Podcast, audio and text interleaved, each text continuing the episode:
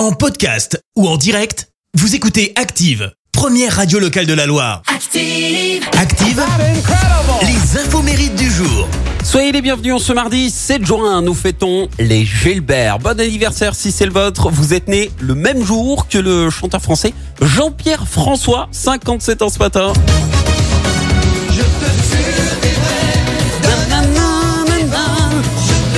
Connaît le succès en 89 avec ce tube. Je te survivrai numéro 2 du top 50.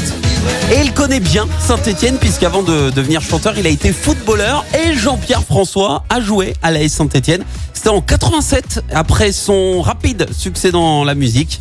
Il quitte le devant de la scène il ne supportait tout simplement plus la surexposition médiatique et sa popularité.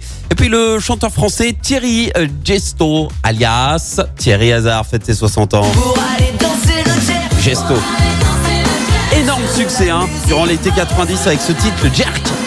Deuxième du top 50, mais problème, Jean-Jacques Goldman porte plainte pour plagiat. Quand la musique est bonne. Plagiat de ce titre quand la musique est bonne. musique est bonne.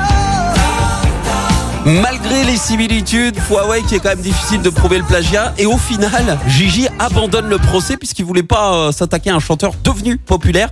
Sauf que dans les faits, eh ben Gigi, se fait taper sur les doigts par la SACEM qui lui fait remarquer que son titre, Quand la musique est bonne, comporte des similitudes avec une bonne dizaine d'autres chansons sorties avant son morceau. Voilà, l'arroseur arrosé. Revenons à Thierry Hazard. Après le Jerk, son nouvel album a été un échec et ça fait maintenant plus de 25 ans qu'il a mais alors complètement disparu des écrans radars. Personne ne sait ce qu'il est devenu, ni même où il habite actuellement. Un vrai fantôme.